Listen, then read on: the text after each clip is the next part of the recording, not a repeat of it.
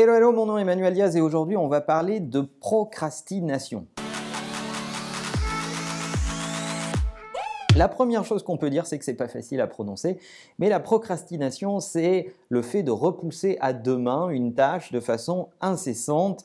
Et quand on regarde autour de nous, on connaît tous de grands procrastinateurs des gens qui ont du mal à se lancer. Une fois qu'ils sont partis, en général, ça va, mais ils ont du mal à démarrer quelque chose vraiment, à s'y mettre et à se mettre en action, à exécuter tout simplement. Selon une étude récente, les Français seraient d'ailleurs les champions de la procrastination. C'est d'ailleurs une euh, distinction dont on se serait bien passé. Alors voilà quelques astuces pour éviter de entretenir cette place sur le podium des meilleurs procrastinateurs, euh, je vais vous donner, à mon sens, euh, quelles astuces vous pouvez mobiliser pour essayer de vous mettre un coup de pied au cul et de vous mettre à exécuter, à éviter de repousser à demain des tâches dont vous savez pertinemment qu'il est important de les faire. La première chose, c'est essayer de visualiser le résultat fini.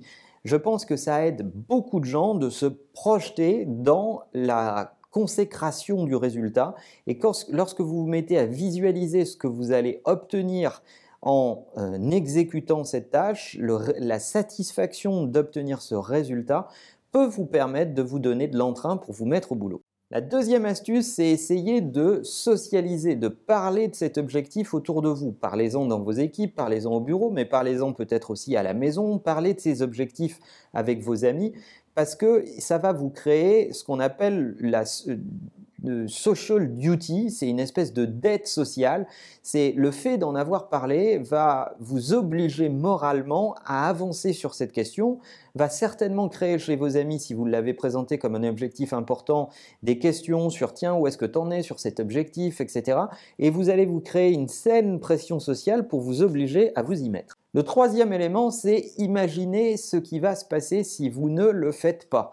Euh, on est tous motivés par des choses différentes, ou l'atteinte du résultat, ou la crainte de ne pas exécuter. Donc en imaginant ce qui va se passer en ne se mettant pas à l'action, ça peut aussi vous aider à vous y mettre. Et enfin, dernière astuce, dédramatiser ne regardez pas la big picture dans sa globalité, l'immensité du chantier, découpez-le en petites phases et dites-vous que euh, bout à bout, ces petites phases euh, vont être atteignables plus facilement parce que lorsqu'on parle de gros chantiers, ça peut être impressionnant et ça peut être la raison pour laquelle on les repousse à plus tard parce que justement on se dit je ne sais pas par où commencer.